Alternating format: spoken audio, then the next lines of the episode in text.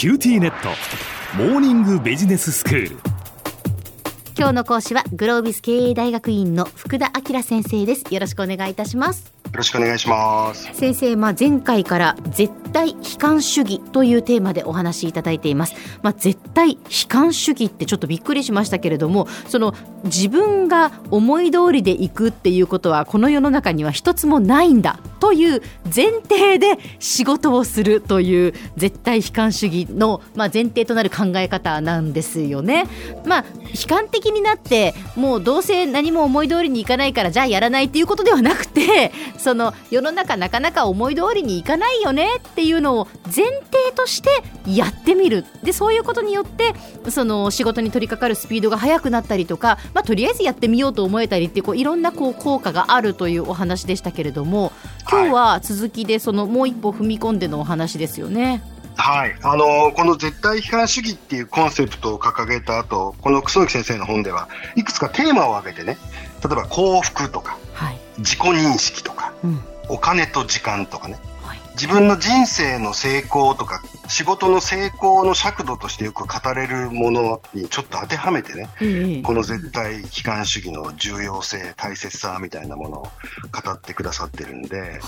少しこの辺りを話したいなと思ってるんですね。はいで、一つあの幸福っていうのが一つテーマになってます。うん、幸福っていうのは最近ね、あの企業でもウェルビーイングなんて言いましてね、うん、幸福度っていうのはすごく重要な指標として捉えられていて、実は今 SDGs っていうのが国連で掲げられて、いろんな取り組みっていうのが行われてるじゃないですか、企業も個人もね。で、これが2030年までなんですね。うん、で、2030年以降何をテーマにするかっていうと、このウェルビーイング、この幸福っていうのをテーマにしようかって言われてぐらい、この注目されてるんですけど、ど。この幸福とこの絶対悲観主義っていうのの関わりを楠木さんがご紹介してくださってるんですね。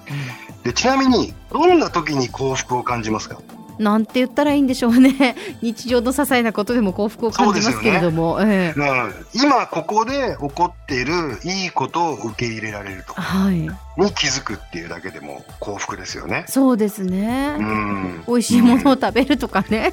うん、うん、そうですよね。ただですねこれ仕事とかの環境になると特にですねこれがちょっと崩れちゃうっていうんですね、うん、つまりどうしても成功を絶対ではなくて相対で測っちゃわないかと。つまり比較するってことですね。はいはい。あの人よりも私はうまくいってるから成功と。うんあるいは変化率ですよね。去年よりも今年の方がこれぐらい伸びたから成功と。はいはい、こういうことを基準にしがち。で、これをですね、この楠木先生は微分で幸福を捉えるっていうんですね。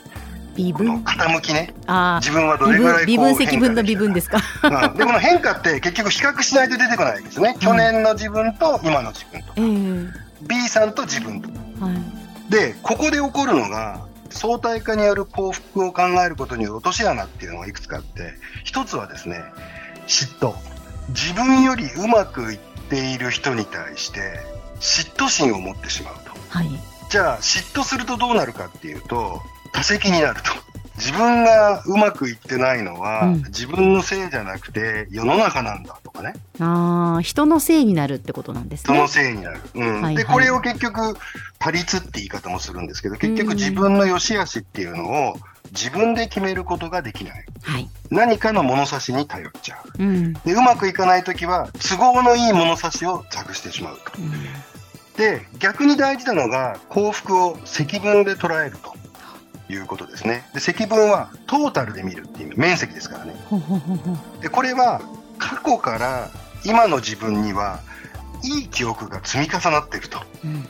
過去こういうこともあったけども今の自分にはすごくいい思い出。こういうものが積み重なってる。で逆に悪いことも解釈によってはいい経験って捉えることできるわけですよね。うん、つまりトータルで自分の人生っていうのはいいなって思えるのが積分。はいあと、今目の前で起こっているものが持続するっていうことですね。えー、過去とつながってると、ああ、こういうことを続けていきたいなって思えるもの。はい、あと、よくある幸福度っていうのは瞬間的な幸福ってあるわけですね。すごい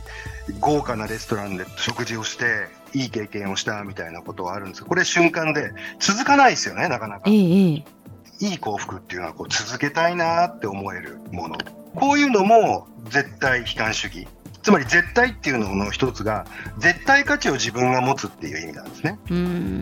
相対価値ではなくて絶対的な自分の価値を持てるようになること。はい、でそのためにはいろんな経験をしていろんな困難を受け入れてそれでも自分はこうやっていろんなことを積み重ねてきて周囲の人からもこう認知されてるから自分はこうなんだって思えるようになるのが幸福だと。なので絶対悲観主義って実は幸福にもつながるではないかと。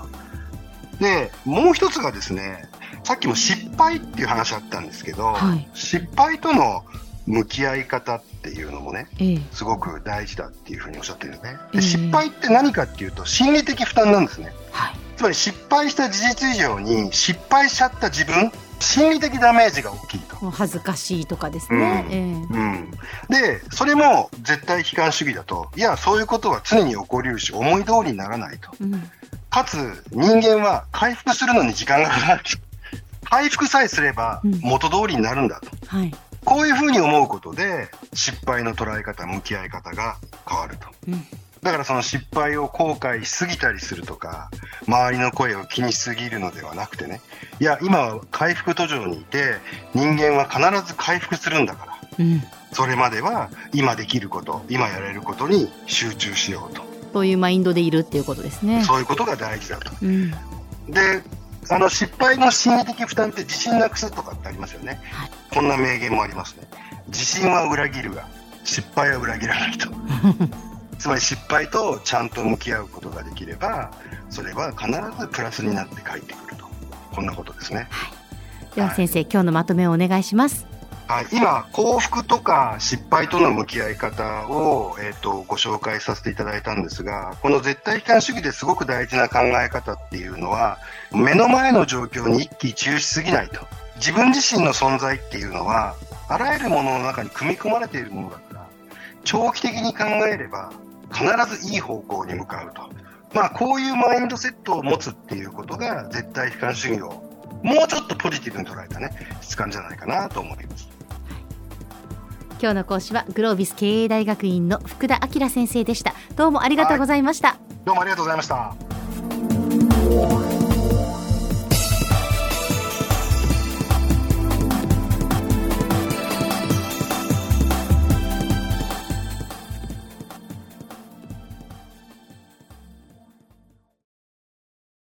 QTnet。